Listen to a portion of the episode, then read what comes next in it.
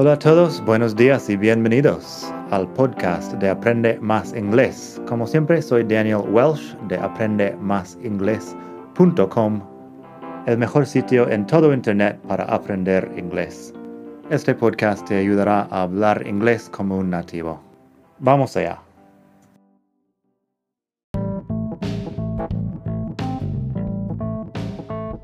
Ya que estamos aquí, si quieres avanzar mucho más, tengo cursos online en vídeo y los ofrezco con un descuento a los que escuchan este podcast.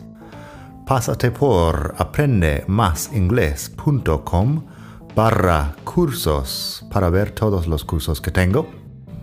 Ahí encontrarás inglés básico, si quieres empezar desde cero absoluto Encontrarás phrasal verbs para hispanohablantes si quieres dominar los 105 phrasal verbs más importantes del inglés. Tienes pronunciación fácil del inglés que te ayuda con los sonidos importantes del inglés que no existen en el español y además las palabras clave que quizá estás pronunciando mal sin saberlo y mucho más. Entra el código podcast al pagar y recibirás un descuento del 33%. Esto otra vez es aprendemasingles.com barra cursos y el código es podcast aprendemasingles.com barra cursos. Gracias. Hola a todos, buenos días y bienvenidos otra vez aquí al podcast de Aprende Más Inglés, el mejor podcast de todo el mundo mundial para aprender inglés. Como siempre, soy Daniel, te hablo desde la hermosa ciudad de Las Palmas de Gran Canaria hoy. Cambios en la vida, estamos aquí de momento, pero el inglés sigue siendo igual. Hoy estamos al capítulo 148. Vamos a hablar de have y have got para hablar de posesión. Eso es bastante básico. Si tienes más nivel, echa un vistazo a mis otros capítulos del podcast porque tengo más cosas avanzadas por ahí, pero eso es bastante sencillo. Solo que los últimos capítulos son sobre have y sus muchos usos y no puedo hablar de have sin hablar de su uso principal como, como posesión, como para hablar de la posesión. Así que, como siempre, madridingles.net barra 148 para hablar, bueno, para leer las frases de ejemplo. El artículo ahí es muy largo, así que no voy a leerlo todo aquí porque tardaríamos 45 minutos en ver todos los ejemplos y es una cosa bastante sencilla. Así que pásate por la web para mucho más. Solo voy a leer la primera parte, que son los ejemplos que también vienen en un video ahí. Y si quieres mucho más, está en la web y bueno, más explicación, preguntas, respuestas, de todo. Así que eso, have y have got para hablar de la posesión en inglés. Primero, ten en cuenta que significan lo mismo. Son absolutamente lo mismo. He has a dog. He's got a dog. Es lo mismo. I have a dog, I've got a dog. Es lo mismo. Simplemente que tenemos dos formas de, de decir lo mismo. A veces me preguntan, pero ¿cuál debería aprender que solo tengo tiempo para aprender una cosa? Y la respuesta es, tienes más tiempo de lo que piensas. You have got more time than you think. Porque las dos se usan todo el tiempo. Las dos formas se usan todo el tiempo, lo hacemos sin pensarlo, los cambiamos el uno por el otro, aprende las dos cosas que no vas a poder evitarlo. Y eso es lo más sencillo del inglés. De aquí la cosa solo se complica. No es que llega a ser muy complicado, pero tienes que aprender lo muy básico antes de avanzar mucho. Así que los primeros ejemplos del artículo ahí en madridingles.net barra 148 son He has a car, but he doesn't have a bicycle. Él tiene un coche, pero no tiene bicicleta. He has a car, but he doesn't have a bicycle. Does he have a motorbike? ¿Tiene moto? En pregunta, does he have a motorbike? Eso es el presente simple de toda la vida. Luego, bueno, he's got a car, but he hasn't got a bicycle. Has he got a motorbike? Eso me parece que podría ser una forma anticuada como del presente perfecto, pero no lo consideramos eso hoy en día. Es simplemente una estructura que usamos para hablar de la posesión. Lo que pasa es que funciona igual que el presente perfecto. Have o has es el verbo auxiliar y lo pasamos al principio para formar la pregunta. Para la negación también ponemos el not con el has o el have y eso. He's got a car, but he hasn't got a bicycle. Tiene coche, pero no tiene bicicleta. Tiene moto. Has he got a motorbike? Así que eso. En español también hay un poco del verbo haber como tener que al final puede significar lo mismo en algunos casos, así que es una cosa que supongo que viene del latín y bueno, ahí seguimos con ello. Entonces tenemos unos ejemplos más sencillos y luego si quieres mucho más, pásate por la web. Vamos a ver unos ejemplos que, bueno, tengo la forma con have y la forma con have got.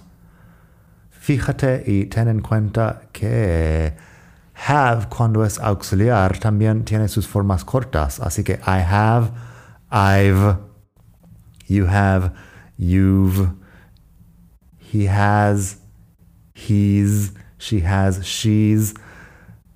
Ten en cuenta también que he's y she's también pueden ser la forma corta del verbo to be. Sabemos del contexto, porque el verbo to be se usa en algunas estructuras, por ejemplo, con una forma ing del verbo después. Si lo vemos delante de un got, tiene que ser has, porque, bueno, she's sleeping, el apóstrofo y la S, ahí tiene que ser el verbo to be. She is sleeping, porque viene antes de un sleeping, que es un gerundio. Pero she's got a boyfriend, que es otro ejemplo. She's got a boyfriend. Tiene que ser she has porque el got. Entonces, I have a dog, I've got a dog. Tengo un perro. I have a dog, I've got a dog. La negación. I don't have a dog. I haven't got a dog. No tengo perro. I don't have a dog. I haven't got a dog. La pregunta. Do you have a dog? O bien, have you got a dog? Yo te pregunto a ti porque preguntarme a mí mismo si tengo perro sería un poco extraño. Do you have a dog? Have you got a dog? En tercera persona, she has a boyfriend. She's got a boyfriend. Como siempre, un novio no es una posesión como tal, pero usamos el posesivo igual. She has a boyfriend, she's got a boyfriend. Ella tiene novio. Fíjate en estas frases también, que para hablar de algo en singular, diría en inglés, bueno, I've got a dog, a dog. She's got a boyfriend con el artículo Ah, debería hablar un poco de eso en otro capítulo porque es una historia larga, pero en español tiene novio, no es tiene un novio, si no quiero explicar más después. Pero en inglés sí que usamos a boyfriend. She has a boyfriend, she's got a boyfriend. Negación. She doesn't have a boyfriend, she hasn't got a boyfriend. No tiene novio. She doesn't have a boyfriend, she hasn't got a boyfriend. Luego, las preguntas. Does she have a boyfriend? Has she got a boyfriend? Bastante sencillo. They. Últimos ejemplos con they, tercera persona plural, que vuelve a ser la forma de have. They have a house at the beach. O bien, they've got a house at the beach. Tienen una casa en la playa. They have a house at the beach. They've got a house at the beach. La negación, they don't have a house at the beach, and they haven't got a house at the beach. They don't have a house at the beach, they haven't got a house at the beach. Y la pregunta, do they have a house at the beach? Have they got a house at the beach? Mm, ¿Tienen casa en la playa? Do they have a house at the beach? Have they got a house at the beach? Ahí utilizo at porque estoy hablando de la zona de la playa, no directamente sobre la playa. Uh, si estás caminando sobre la arena directamente, dirías I'm walking on the beach, pero estoy si estoy caminando en la zona de la playa, pero no directamente sobre la arena, puedo decir I'm walking at the beach. Pasa lo mismo aquí. Do they have a house at the beach? Estoy hablando de una casa cerca de la playa, en la zona de la playa, pero, pero aquí, por lo menos en Europa, no construimos casas directamente sobre la arena. Así que at the beach. Bueno, eso es bastante sencillo. Espero que te haya gustado esta lección. Y nada, pásate por la web madridingles.net barra 148 para este artículo y para enlaces a mucho más sobre temas del inglés básico. También si estás escuchando el podcast, bueno, claro que estás escuchando el podcast porque si no, no estarías escuchando el podcast. Puedes escuchar también los capítulos 144, 145, 146 y 147 que hablan de otros usos de have, que es una larga historia. Tengo también el 119 que habla de gonna, wanna, gotta y cosas así. Gonna, wanna y gotta son formas cortas y a veces se usa gotta como forma corta de decir algo sobre I have got to do something. Otro uso de have. Así que eso, nada más por hoy desde la hermosa isla de Gran Canaria y la hermosa ciudad de Las Palmas de Gran Canaria. Espero que pases un muy buen día, estés donde estés en el mundo. Si estás aquí en Las Palmas de Gran Canaria, esta semana, primera semana de noviembre 2020, puedes uh, mandarme un mensaje y quizá vamos a tomar una cerveza at the beach. Nada, que pases un gran día. Hasta la próxima. Bye.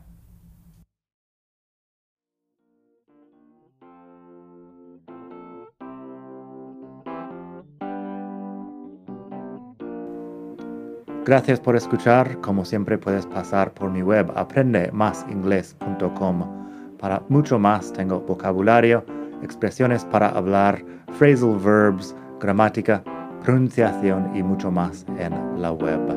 Nada más por hoy. Espero que pases un muy buen día. Hasta la próxima.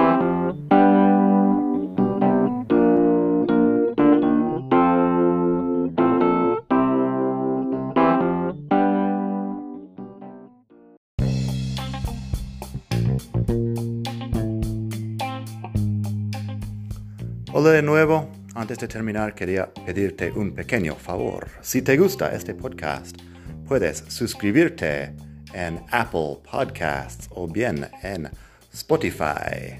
Hay También la posibilidad de hacer una reseña ahí en Apple si estás escuchando eso en el iPhone.